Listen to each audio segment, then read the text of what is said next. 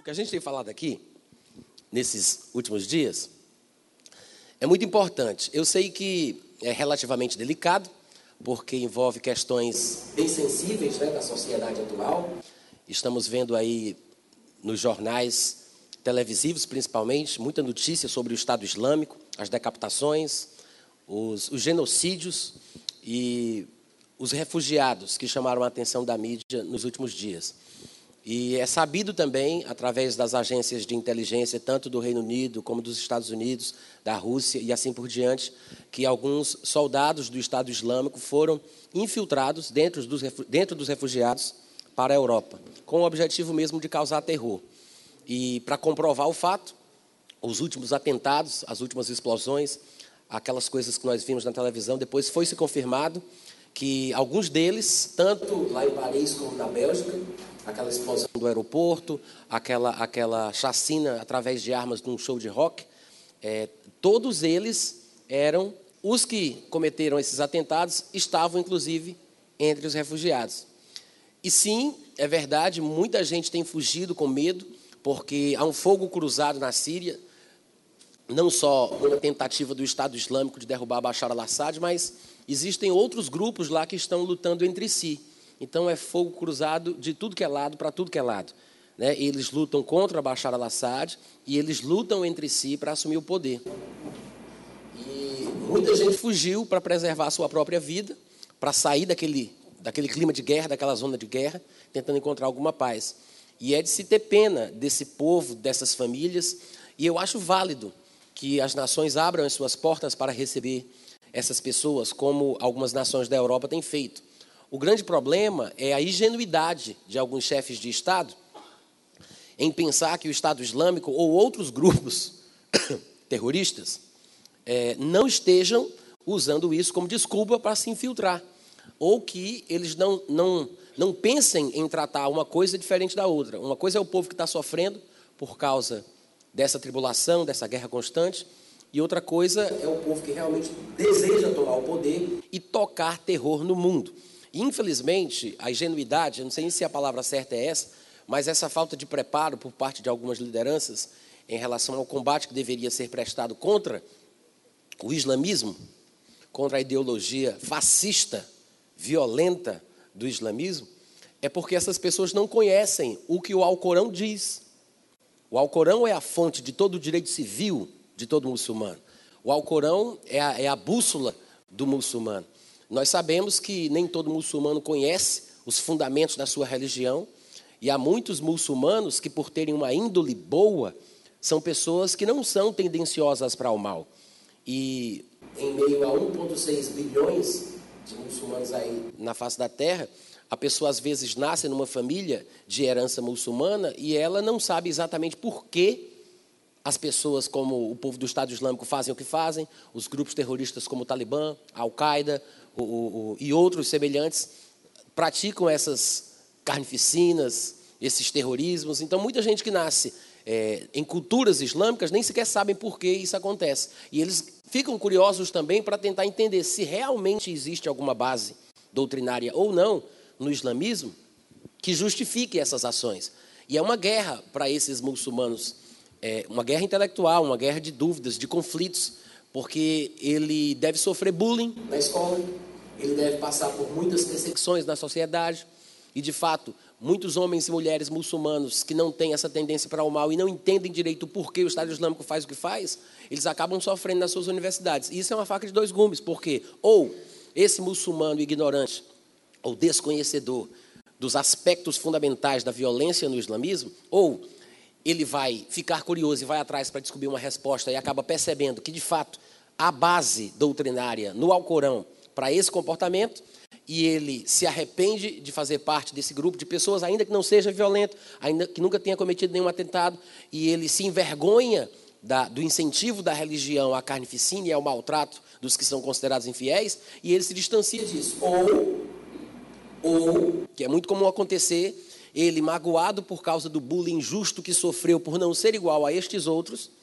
ele vai se revoltar contra essa sociedade, vai pensar na cabeça dele que confirma a pregação dos muçulmanos que dizem que os infiéis não merecem o nosso respeito, os muçulmanos, e que eles só fazem nos maltratar e que nós temos que impor a superioridade sobre eles, e com essa revolta pelo bullying que sofre, por serem considerados anormais, por serem islâmicos, por terem aquela vestimenta, aquela indumentária toda né, própria deles, eles vão acabar se revoltando e vão pegar uma arma e vão sair atirando no bairro, e vão matar mais pessoas, e vão se juntar ao Estado Islâmico, e assim por diante. Então, essas são as duas possibilidades. Mas é triste que as lideranças, e eu falo aqui sobre lideranças de países, de nações, não façam uma, pesquisa profunda para compreender quais são os fundamentos doutrinários do Alcorão.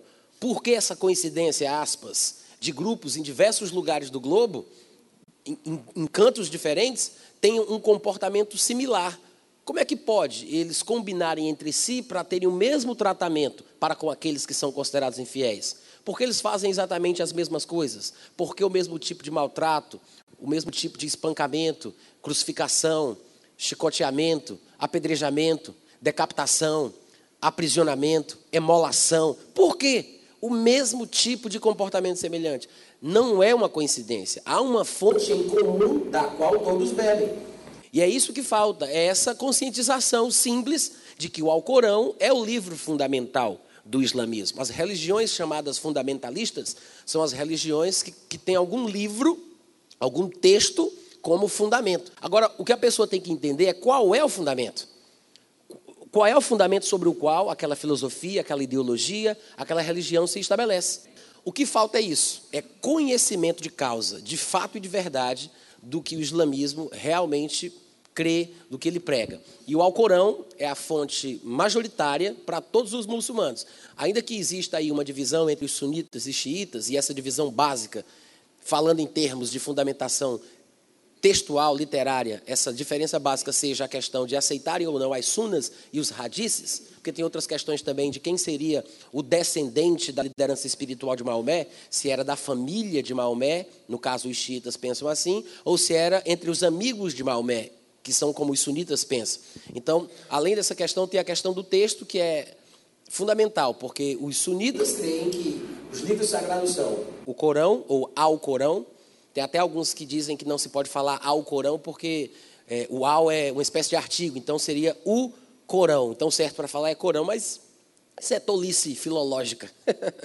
isso não vem ao caso. Porque no português a gente já é, aderiu, a gente já é, assimilou algumas palavras do árabe e a gente usa com o al também, né? como alface, álcool e assim por diante. Então não tem nada a ver, gente. Pode usar o al sem medo. Não está errado falar ao Corão ou Corão. Não é o nosso idioma e a gente tem essa liberdade poética, amém? Tá bom, gente? Agora, os sunitas creem no Corão ou ao Corão, creem nas sunas, e é por isso que são chamados de sunitas, e creem nos hadices. Mas os sunitas e os xiitas, e todas as 70 subdivisões no islamismo, as ramificações diversas que existem, todos creem no Alcorão. Então, assim, para a gente afunilar bem a crença comum de todos os que existem, independente das subdivisões, basta que a gente use exemplos do Alcorão. E é o que eu me proponho a fazer hoje pela manhã. Eu quero ler para vocês aqui algumas dezenas de versículos, aietes, do Alcorão, onde nós vemos claramente, explicitamente, a ordem. Não são declarações implícitas ou simplesmente descritivas de violências históricas e pontuais, mas são ordens declaradas atemporais, é um dever moral para o muçulmano fazer o que é determinado no Alcorão. Eu gostaria de pedir já, antes de eu começar essa leitura, paciência, interesse da parte de vocês, porque são textos longos, mas eu acho que vale a pena isso ficar registrado nessa gravação e vale a pena a gente mostrar claramente o que é que está escrito. Todo mundo fala, ah, no Alcorão diz, no Alcorão diz, o que é que ele diz? Ninguém sabe o que ele diz, ninguém lê o que ele diz, ninguém mostra o que ele diz, ninguém abre o Alcorão, ninguém mostra capítulo, ninguém mostra versículo. Não é verdade, gente? É, vocês estão tão quietos, vocês podem concordar de vez em quando? então, posso fazer a leitura? Vocês vão me acompanhar, né? Ó, quem quiser acompanhar a leitura juntamente comigo, basta abrir meu aplicativo, vai em textos, né, como se fosse até uma apostila. Vai em textos, aí você procura o subtópico chamado Islamismo e você vai descendo aí desde o começo até você encontrar o tema Paris, Islamismo Radical. Esse texto eu escrevi na época do ataque a Charles, Charlie, Charlie Hebdo. Vocês devem lembrar quando os cartunistas foram assassinados e a vingança, aquilo ali foi uma vingança, né? Foi assim que foi declarada por parte dos muçulmanos é, terroristas. Era uma vingança pelo fato dos cartunistas terem desenhado Maomé e satirizado Maomé. E eu não estou aqui, gente, eu vi tanta besteira sendo postada no Facebook. Olha para cá, tá? Presta atenção. Daqui a pouco eu digo de novo onde é. Daqui a pouco eu digo de novo onde é. Olha aqui para mim. Eu vi tanta besteira sendo falada no Facebook porque a Charlie Hebdo, je ne suis Charlie Hebdo pas.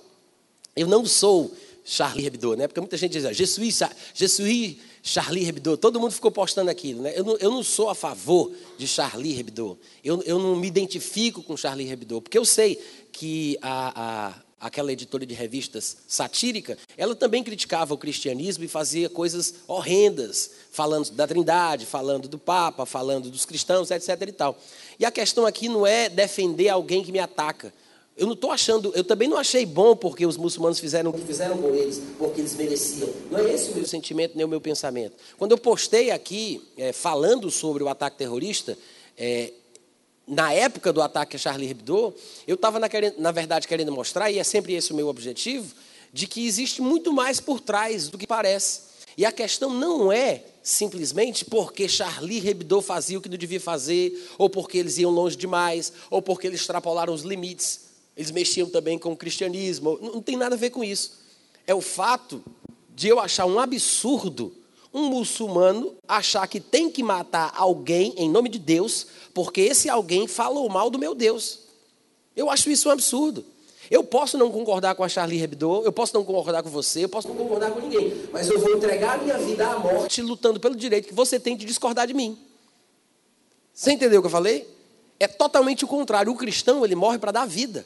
O muçulmano, ele morre para matar mesmo ele se explode para matar os outros. O cristianismo pode até entregar a sua vida como Marte, mas quando o cristão entrega a sua vida, é para salvar outras vidas. O muçulmano, quando entrega a sua vida, é para matar outras vidas. E a gente tem que entender a grande diferença. Então, eu não estou aqui defendendo a Charlie Hebdo. Tá bom, gente? Vocês entendem o que eu estou falando? O meu objetivo é mostrar o absurdo da reação islâmica de muçulmanos que realmente seguem o Alcorão. E o texto que eu vou ler, repetindo, está no meu aplicativo. Você vai abrir e você vai ver que tem várias categorias no menu. Uma delas é textos. Você vai entrar em textos, aí vai ter subcategorias. Entre elas, vai ter islamismo. Tem aí todos os textos, a Bíblia, o dinheiro, o amor, arrependimento, Espírito Santo e os dons, espiritualidade, graça, influência, liderança. São muitos assuntos. Aí chega islamismo. Você clica em islamismo, aí você vai passar aí pelo último texto, que eu fiz uma crítica ou uma crônica a respeito do último filme lançado sobre Adolf Hitler. Ele está de volta. Depois, mais um texto sobre o Estado Islâmico.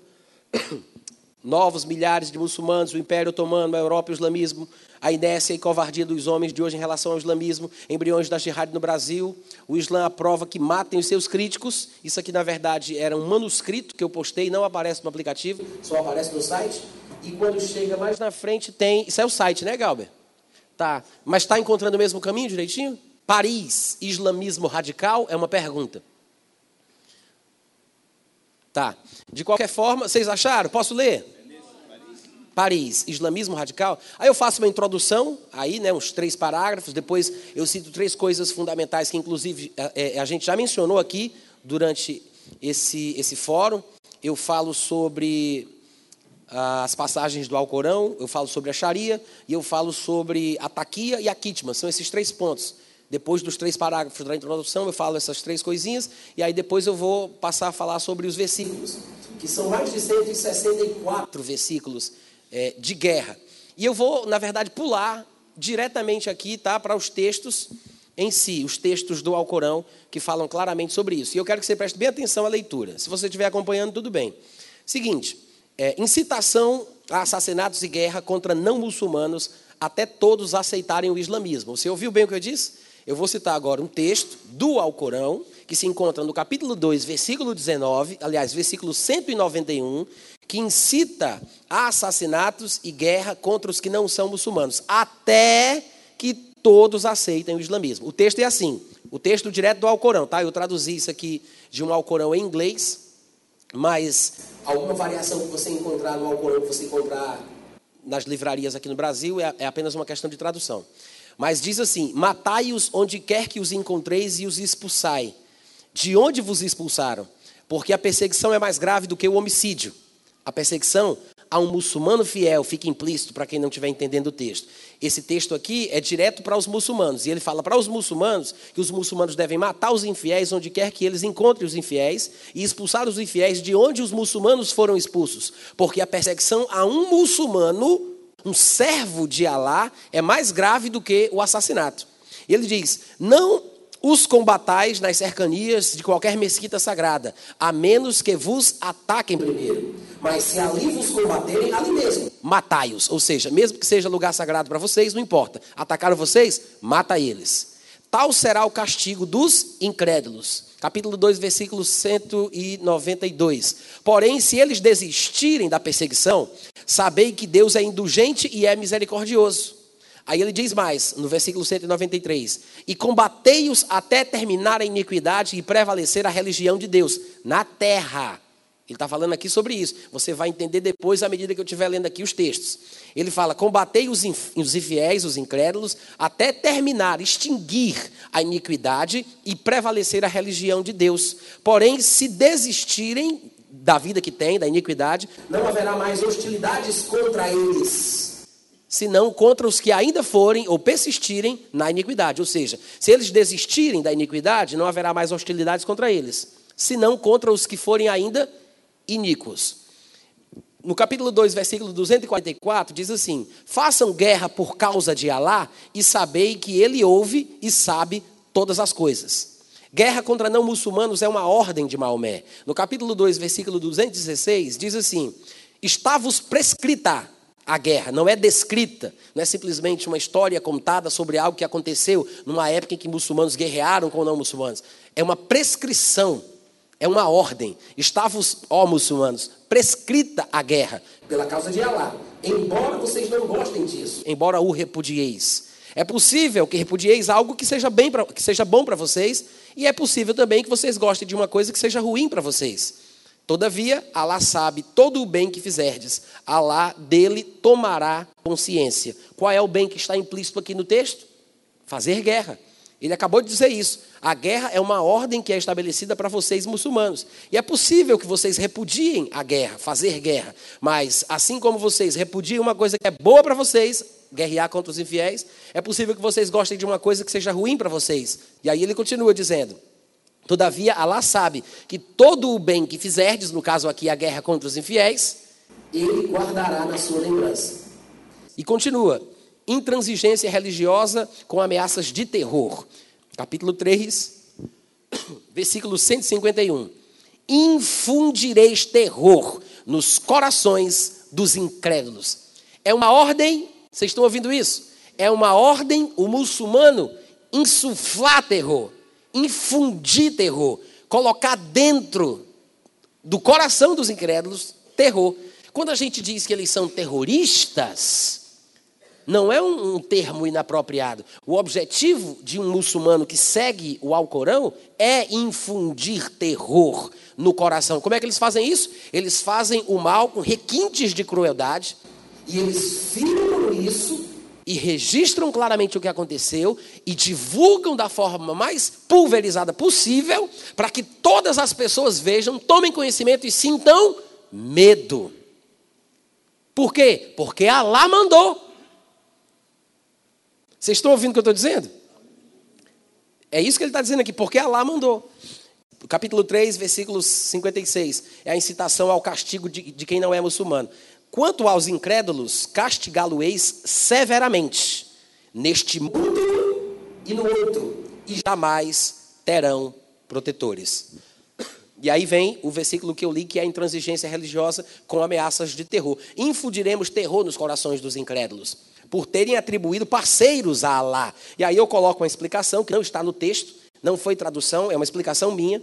Esses outros parceiros a Alá, para os que não entendem a cultura islâmica, ele se refere a Jesus, ao Espírito Santo, em alguns ramos e alguns segmentos do cristianismo, Maria e assim por diante. Então, estes parceiros a Alá são estes que são considerados, de uma certa forma, em pé de igualdade com a divindade, como Jesus Cristo, Espírito Santo, para alguns Maria e assim por diante. É, é esse É desse assunto que o versículo que estamos lendo trata. Então ele diz: infundiremos terror nos corações dos incrédulos por terem atribuído parceiros a Alá, sem que ele lhes tivesse conferido autoridade alguma para isso. A morada deles será o fogo eterno. Quão funesta é a morada dos iníquos incitação à guerra e ao suicídio terrorista. Ah, mas o Alcorão não manda um muçulmano se suicidar. Não há texto nenhum no Alcorão que proteja um muçulmano que se suicida. Isso é interpretação equivocada e radical. Isso não é o islamismo. O islamismo, islama, significa paz. Olha aqui. 474. Incitação à guerra e ao suicídio. Que façam guerra por causa de Alá aqueles dispostos a sacrificar a vida terrena pela futura. Ou seja, quem quer a vida futura, sacrifique a terrena fazendo guerra. Porque no meio da guerra eu posso morrer. Então ele diz: façam guerra por causa de Alá aqueles que estão dispostos a sacrificar a vida terrena pela futura. Porque a quem fizer guerra pela causa de Alá, todo aquele que fizer guerra pela causa de Alá, quer sucumba quer morra durante a guerra, quer vença e continue vivo aqui nessa terra, a ele concederemos, morto ou vivo, magnífica recompensa, desde que ele troque a vida terrena pela eterna, desde que ele sacrifique a sua vida terrena fazendo guerra, ou seja, morrendo ou vivendo, ele vai ter uma recompensa. Todo mundo entendeu? Aí ele continua, capítulo 4, versículo 76. Os fiéis muçulmanos fazem guerra pela causa de Alá os incrédulos, ao contrário, combatem pela, pelo sedutor, pela do sedutor. Façam guerra, pois, contra os aliados de Satanás, porque a angústia de Satanás é débil. E aí ele mostra como tratar os que eram muçulmanos e abandonaram o islamismo, os desertores do islamismo, da jihad e da sharia. Capítulo 4, versículo 89. Anseiam os hipócritas, os hipócritas são os que são muçulmanos, mas não praticam o islamismo. Ou seja, são hipócritas. Se diz muçulmano, mas na verdade não é, na verdade não vive. Quando ele disser incrédulos ou infiéis, são o povo pagão, os que pecam. Hipócritas são muçulmanos que não praticam o islamismo, que abandonaram a Sharia, que não praticam a jihad. Quando ele disser assim, o, o povo do livro são os judeus e os cristãos. Então são terminologias que às vezes a gente não entende, mas com um pouco de informação a gente chega lá. E se aparecer em algum texto ele se referindo a porcos, são especificamente judeus, porcos ou macacos. E aí ele continua falando. É, 4,89 é isso? Anseiam os hipócritas, muçulmanos que não são praticantes, anseiam os hipócritas que renegueis o islamismo. Ou seja, esses que abandonaram o islamismo, ou que não praticam a jihad, ou que não seguem a sharia, querem que vocês que são fiéis também abandonem o vosso comportamento sagrado. Os hipócritas querem que vocês reneguem o islamismo. Aí ele continua. É, como eles renegaram, para que sejais todos iguais. Não tomeis a nenhum deles por confidente, não confiem neles, até que tenham se voltado para a causa de Alá. Não confiem nesses muçulmanos não praticantes, até que eles se arrependam e voltem a praticar o islamismo real. Aí ele continua. Porém, se se rebelarem contra o islamismo, fica implícito, capturai-os, falando aqui sobre muçulmano, capturar muçulmano, viu? Quem é muçulmano e não é praticante, chamado tecnicamente aqui de hipócrita, ele deve ser capturado, ele deve ser assassinado. Capturai-os, matai-os, onde quer que os acheis e não tomeis a nenhum deles por confidente nem por socorredor. Para quem diz, por que, que o Estado Islâmico mata também muçulmano? Está aqui a resposta. Existe uma base doutrinária, um fundamento textual. Continuando, sacrifício e indução à guerra contra infiéis. Capítulo 4, versículo 95. Os fiéis que sem razão fundada permanecem em suas casas, jamais se equiparam àqueles que sacrificam seus bens e suas vidas pela causa de Alá. O que é que ele quer dizer com isso? Naquela época, para fazer guerra, era preciso se locomover numa grande distância. Hoje já não é tão assim, porque eles fazem guerra em suas próprias cidades. Então, quando ele falava aqui a respeito de locomoções, de sair da sua terra, de sair da sua casa, ele está implícito nessas peregrinações em grandes caravanas, na tentativa de conquistar novos terrenos, novos espaços, novos reinos. E, de fato, foi essa instigação maometana que fez com que o islamismo se espalhasse tão rapidamente por toda a Península Arábica, por toda a Média, a Pérsia, a antiga Babilônia, também subiu ali pela Europa, né, foi pelo Estreito de Gibraltar, subiu pela Península Ibérica, estava tomando toda a Europa. Inclusive, a Primeira Guerra Mundial foi motivada para tentar barrar o Império Otomano, que estava subindo e tomando conta do mundo. Então, isso é uma instigação desde o seu fundamento, desde quando Maomé estava vivo. Essa questão de sair para a peleja. Ele está falando sobre isso aí. Então, ele diz: é, os fiéis que sem razão fundada permanecem em suas casas, que não se predispõem né, ao trabalho missionário de fazer guerra contra os infiéis, jamais se equiparam àqueles que sacrificam seus bens e sacrificam as suas vidas pela causa de Alá. Ele concede maior dignidade àqueles que sacrificam seus bens e sacrificam as suas vidas do que aos que permanecem em suas casas. Embora Alá prometa a todos os fiéis o bem, sempre Alá confere aos jihadistas uma recompensa superior à dos que permanecem em suas casas. Ou seja, todo mundo quer o que é melhor. Um texto como esse que inspira as pessoas a se tornarem jihadistas, os mujahidins, né, que são os guerreiros que fazem a jihad, um texto como esse, ele faz com que qualquer muçulmano normal que quer crescer espiritualmente, que quer cair nas graças de Alá, se empenhe na guerra considerada como santa, que de santa não tem nada. Perseguição e sofrimento, capítulo 4, versículo 104 do Alcorão, diz: E não desfaleçais na perseguição ao inimigo, porque se sofrerdes, eles sofrerão tanto quanto vós. Lembrem-se disso. Ou seja, se vocês estão desfalecendo enquanto perseguem os que são infiéis, e se vocês acham que isso está sendo ruim para vocês, lembra de uma coisa para consolar vocês: eles estão sofrendo do mesmo jeito. Olha, olha o tipo de inspiração que os caras recebem. Se sofrerdes, eles sofrerão tanto quanto vós. Porém, vós podeis esperar de Alá o que eles não esperam. Os dois podem sofrer durante a guerra, Enquanto vocês perseguem eles, vocês também estão sofrendo. Mas tem uma coisa: eles não vão ter o que vocês vão ter. Porque Allah vai dar para vocês uma coisa que não dá para eles. Vocês estão ouvindo? Castigo, assassinato, crucificações, amputações, banimento. Capítulo 5, versículo 33. O castigo para aqueles que lutam contra Allah e contra o seu mensageiro, que é Maomé, e semeiam a corrupção na terra, falando dos infiéis, os pecadores, os pagãos, dentro do ponto de vista deles, é claro. Ele diz: o castigo é que sejam mortos ou crucificados, ou lhe seja decepada a mão e o pé opostos, ou seja, mão direita, pé esquerdo, ou mão esquerda e pé direito. Olha que coisa ridícula. Olha a, inspiração para o mal do texto. Então ele diz que sejam mortos, crucificados, ou lhe seja decepada a mão e o pé opostos, ou banidos da vossa terra. Tal será para eles um aviltamento nesse mundo, e no outro sofrerão um severo castigo. Decapitação, amputação, terror, capítulo 8, versículo 12. E de quando o teu Senhor revelou aos anjos: Estou convosco. Firmeza, pois, aos fiéis. Logo, isso é Alá falando, tá? Logo infundirei o terror nos corações dos incrédulos. Por isso, fica implícito: decapitai-os e decepalhes os dedos. Da onde é que vem, gente, tanta crueldade, hein, do islamismo? Da onde é que vem? Do Alcorão, gente do Alcorão. Continua. Incitação à guerra até o islamismo prevalecer na terra. Guerreiem contra os infiéis até que não haja mais incredulidade na terra. E até prevalecer totalmente a religião de Alá. Terrorismo, crueldade para infundir o medo. Capítulo 8, versículo 57. Se entrardes em guerra com os infiéis, infunda o terror nos que estiverem por trás deles, para que se lembrem disso depois. Em outras palavras, se soldados estiverem lutando contra exércitos muçulmanos, ele diz: Ah, é assim? Faça o seguinte: infunda o terror não somente nos soldados que vocês estão capturando, matando e torturando. Faça com que isso chegue ao conhecimento dos que estão por trás deles, aos que os enviaram, aos seus superiores, aos seus líderes.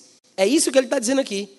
Ele quer que se espalhe o medo, que se espalhe o terror, para que eles se lembrem disso depois. Olha que coisa absurda. Indução a chacinas e escravidão. Capítulo 8, versículo 67. Não é dado a profeta algum fazer cativos de guerra antes de ter promovido grande chacina naquela terra. Vocês ouviram? Capítulo 8, versículo 67. Não é dado a profeta algum fazer cativos de guerra antes de ter promovido grande chacina naquela terra. Prescrição para intimidar não muçulmanos com armas. Capítulo 8, versículo 59. E não pensem os incrédulos que poderão obter coisas melhores do que os fiéis, jamais o conseguirão. Capítulo 8, versículo 60. Mobilizai tudo quanto dispuserdes em armas e cavalaria, para intimidar com isso o inimigo de Alá e vós. E se intimidarem ainda outros que não conheceis, mas que Alá bem conhece, tudo quanto investirdes na causa de Alá, ser-vos-á retribuído e não sereis defraudados. Ou seja, quem semeia, colhe. Faça o que Alá diz que você não fica sem recompensa. Toque o terror, mesmo é, é, mesmo com respeito àqueles que você não conhece, porque Allah conhece quem eles são. Faça o que tem que ser feito, Allah cuida da parte dele, não se preocupe com os gastos, você não vai ficar sem retorno. Se você planta, você vai colher. Não sereis defraudados por estarem gastando dinheiro, investindo é, na propagação do terror contra pessoas que você nem conhece. É isso que ele está dizendo. Maomé é incitado a estimular os muçulmanos à guerra. Capítulo 8, versículo 65. Ó oh, profeta, estimula os fiéis, os muçulmanos Estimula os fiéis à guerra. Se entre vós houvesse vinte perseverantes, venceriam duzentos. Se houvessem cem, venceriam mil dos incrédulos, porque estes são insensatos. Capturar, espreitar, matar não muçulmanos é um dever dos que são muçulmanos. Capítulo 9, versículo 5. Mas quando os meses sagrados, falando aqui do Ramadã, houverem transcorrido, matai os idólatras, onde quer que os acheis, capturai-os, acossai-os, espreitai-os. Porém, caso se arrependam e se convertam ao islamismo, observem então a oração e paguem o zakat. O zakat é uma espécie de esmola que todo muçulmano paga, que é um valor bem pequeno para ajudar aos, pobres da comunidade. Agora, eu vou deixar aqui uma explicação. Se o não muçulmano não se converte e ainda está numa terra dominada por, pelo islamismo, ele não vai pagar o zakat, porque é um privilégio de um muçulmano, mas ele é obrigado a pagar uma outra taxa, que é chamada de gízia. A gízia é uma espécie de. Tem uma palavrinha técnica para isso que agora me foge, mas é como se fosse um pagamento para que eu continuasse vivo. Não é, é um imposto, tem uma palavrinha para isso. É, sabe quando você está. Taxa de permanência. taxa de permanência. Eu estava procurando outra palavra. Mas você tem que pagar para viver. Você está sendo ameaçado de morte, aí você tem que pagar aquilo para que eles não te matem. Se você não paga, você vai ser assassinado. Ou, se o muçulmano for clemente, como o grande Clemente Saladino, ele vai deixar você sair da terra dele sem levar nada, mas vivo. Né? Então, é isso aqui. O zakat é um privilégio dos muçulmanos. Aí ele fala: se eles se arrependerem, que tudo bem. Aí observem a oração, paguem o zakat, abri-lhes o caminho. Sabei que Alá é muito indulgente e misericordiosíssimo. Instrução para fazer guerra contra não muçulmanos, pois Alá os castigará por meio dos ataques dos muçulmanos. Ó, esse texto que a gente vai ler, ele fala sobre o porquê os muçulmanos têm que fazer guerra contra não muçulmanos. Porque Alá vai fazer guerra contra eles através através das mãos dos muçulmanos. Ou seja, o muçulmano que está fazendo guerra e matando o infiel, ele sabe ou acredita que Alá está usando ele para punir o infiel, como só Alá justo sabe que tem que fazer. Então, Alá é quem pune, mas Alá me usa pela sua glória e graça. É isso que o versículo diz. Olha só. Capítulo 9, versículo 14. Façam guerra contra eles. Alá os castigará por intermédio das vossas mãos, ó muçulmanos. Ele os envergonhará e vos fará prevalecer sobre eles, e curará os corações de alguns fiéis. Incitação ao sacrifício da vida em prol do islamismo. Capítulo 9, versículo 20. Os fiéis, os muçulmanos, que deixarem suas casas e sacrificarem seus bens, as suas vidas pela causa de Alá, obterão maior dignidade ante Alá, diante de Alá, e serão os ganhadores. Judeus e cristãos devem ser dominados e devem pagar o imposto pela sua vida, que aqui sim é o gízia, ou a gízia. No capítulo 9, versículo 29 diz: Façam guerra contra aqueles que não creem em Alá, e no dia do juízo final nem se abstêm do que Alá e seu mensageiro Maomé proibiram, e nem professam a verdadeira religião, que é o islamismo, mesmo que estes sejam do povo do livro, ou seja, judeus e cristãos. Eu coloquei aqui algumas frases em colchetes para tentar interpretar o significado, porque sem o conhecimento da cultura islâmica a gente não sabe do que se trata. Então, para esclarecer, eu coloquei entre colchetes algumas explicações. Então, ele está falando aqui, mesmo que o povo seja do povo do livro, os judeus e os cristãos, eles também devem ser assim tratados.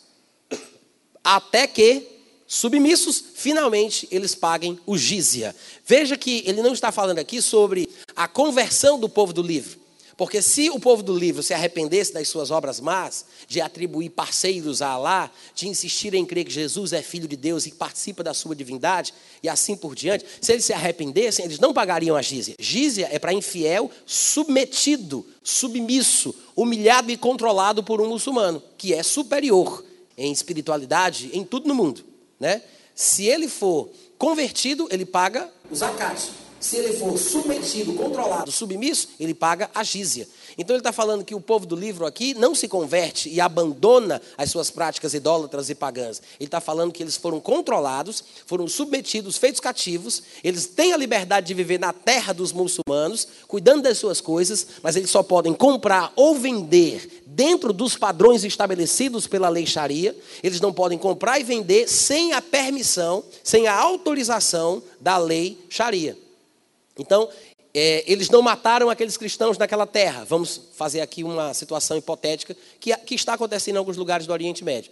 Eles chegam numa determinada cidade, tem ali alguns cristãos, católicos ou evangélicos, tanto faz, e que é considerado o povo do livro. Se não for católico, se não for cristão, vamos colocar assim, é bem mais provável que eles sejam assassinados mesmo sem qualquer tipo de misericórdia, a não ser que se convertam, porque eles têm essa opção.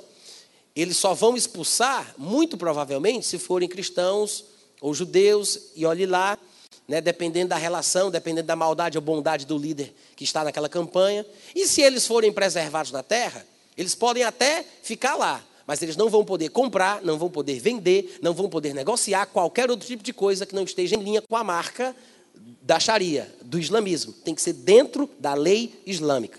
E mesmo assim, para ele continuar vivo, comprando e vendendo só o que é permitido dentro da Sharia, ele precisa pagar o imposto. Não é o zakat, é a gizia, que é um valor exorbitante. Vocês entenderam? Não, né? Então vamos continuar mesmo assim. Incitação à guerra contra judeus e cristãos. Capítulo 9, versículo 30. Os judeus dizem: Ezra é filho de Alá. Os cristãos dizem: O Messias é filho de Alá. Quais são as palavras de suas bocas? Repetem com isso as de seus antepassados incrédulos, que Alá faça guerra contra eles, como eles se desviam. Punições para os muçulmanos que não fizerem guerra contra não muçulmanos. Capítulo 9, versículo 38. Ó fiéis, os muçulmanos, né? Que sucedeu quando vos foi dito para fazer desguerra pela causa de Alá? E vós ficastes apegados à vossa casa, à vossa terra, ao vosso conforto. Acaso preferíeis a vida terrena à outra? Que ínfimos são os gozos deste mundo, tão pequenos, comparados com os do outro? E no 39 ele diz: Se não marchardes para o combate, Alá vos castigará dolosamente. Suplantar-vos-á, substituirá vocês por outro povo. E em nada podereis prejudicar Alá, porque Alá é onipotente. Ou seja, se vocês ficarem nessa de ficar em casa, de não querer guerrear, porque está no conforto, vocês podem ter certeza, Alá vai castigar vocês. Quer não ser castigado por Alá? Quer ser recompensado por Alá? Mata quem não é fiel. Vá guerrear, vá conquistar, vá atrás do povo. Essa é a instigação do Alcorão. Continua, os muçulmanos devem lutar contra os não muçulmanos. 9,41. Quer estejais Quer estejais leve ou fortemente armados, marchai para o combate e sacrificai vossos bens e vossas vidas pela causa de Alá. Isso será preferível para vocês, se vocês estão querendo saber. Muçulmanos induzidos a viajar para conquistar terras de outros povos. 9,42. Se o ganho fosse imediato e a viagem fosse fácil, ter-te-iam seguido. Porém, a viagem pareceu-lhes penosa e ainda, jurar, e ainda jurariam por Alá. Se tivéssemos podido, teríamos partido convosco. Com isso se condenaram, porque Alá bem sabia que eles eram mentirosos. Não foram e deram desculpa, dizendo que Alá sabe por que eles não vão. Não, Deus sabe por que eu não vou. Alá ordena que Maomé e seus comparsas sejam implacáveis com os que não são muçulmanos. 973. Ó profeta Maomé, faça guerra contra os incrédulos e hipócritas os infiéis não muçulmanos e muçulmanos que não praticam o islamismo, incrédulos e hipócritas. Aí ele diz mais: e seja implacável para com eles, o inferno será a sua morada, que funesto destino. Promessas para os que se sacrificam pela causa do islamismo. 988. Porém, o mensageiro Maomé e os fiéis muçulmanos que com ele sacrificaram seus bens e suas vidas obterão as melhores dádivas, serão bem-aventurados. Muçulmanos são ordenados a matar e morrer pela causa de Alá. Capítulo 9, versículo 111. Alá cobrará dos fiéis muçulmanos o sacrifício de seus bens e o sacrifício de suas vidas em troca do paraíso. Farão guerra pela causa de Alá, matarão e serão mortos. É uma promessa infalível que está registrada na Torá, no Evangelho e no Alcorão. E quem é mais fiel à sua promessa do que Alá? Regozijai-vos, pois, pela troca que haveis feito com ele. Tal é o magnífico benefício. Ordem para guerrear não muçulmanos e aterrorizá-los com severidade. 923. Ó fiéis muçulmanos, façam guerra contra vossos vizinhos incrédulos, os que não são muçulmanos, para que sintam como sois severos. Ouviu isso? Façam guerra contra vossos vizinhos incrédulos, para que sintam como vocês são severos, e sabei que Alá está com os que são tementes. Os muçulmanos oferecem as opções, o Islã ou a destruição. Capítulo 17, versículo 16. E se pensamos em destruir uma cidade, primeiramente enviamos nossos mandamentos aos seus habitantes, aos seus habitantes abastados que estão nela, mas eles os transgridem, então a cidade merecerá o castigo. Nós a aniquilaremos completamente. Muçulmanos são instruídos a guerrear com o máximo empenho contra os não muçulmanos. Capítulo 25, versículo 52. Não desouvidos aos incrédulos, mas faça guerra contra eles com o máximo vigor, com este Alcorão.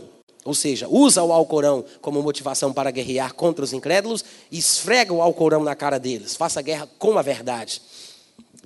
Prisões e mortes cruéis são prescritas. Capítulo 33, versículo 60.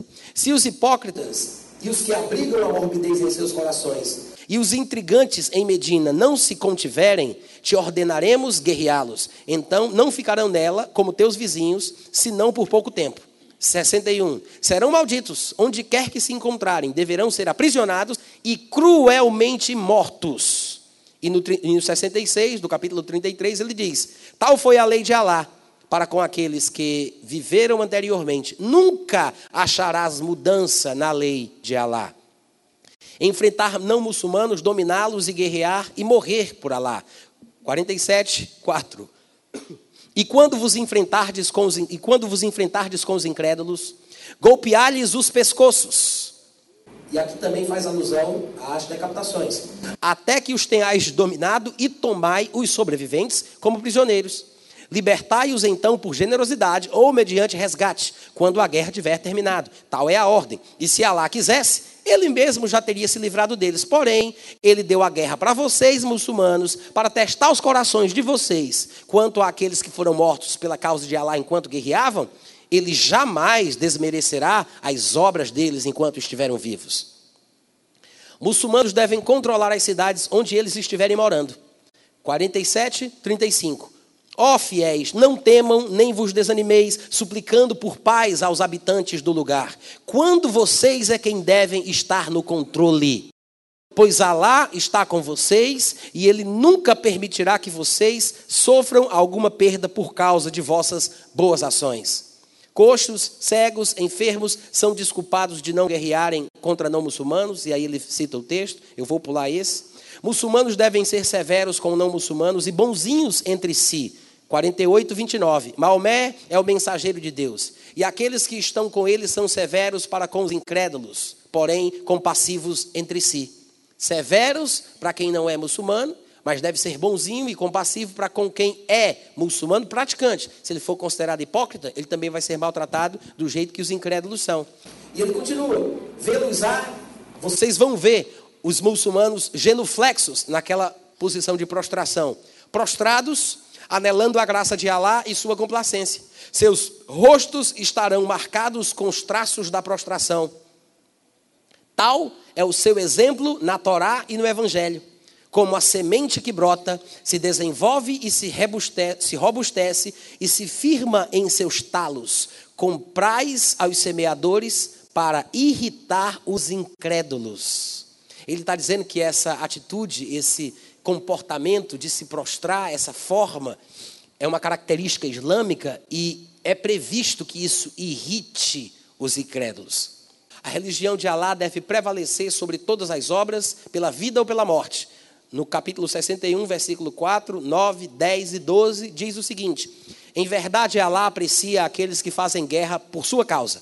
Foi ele quem enviou o seu mensageiro, Maomé, com a orientação e com a verdadeira religião, para fazê-la prevalecer sobre toda e qualquer outra religião, ainda que isso desgoste os idólatras que não são muçulmanos. Ó fiéis muçulmanos, quereis que vos indique uma troca que vos livre de um castigo doloroso? Ou seja, a pergunta é: vocês querem aqui uma dica?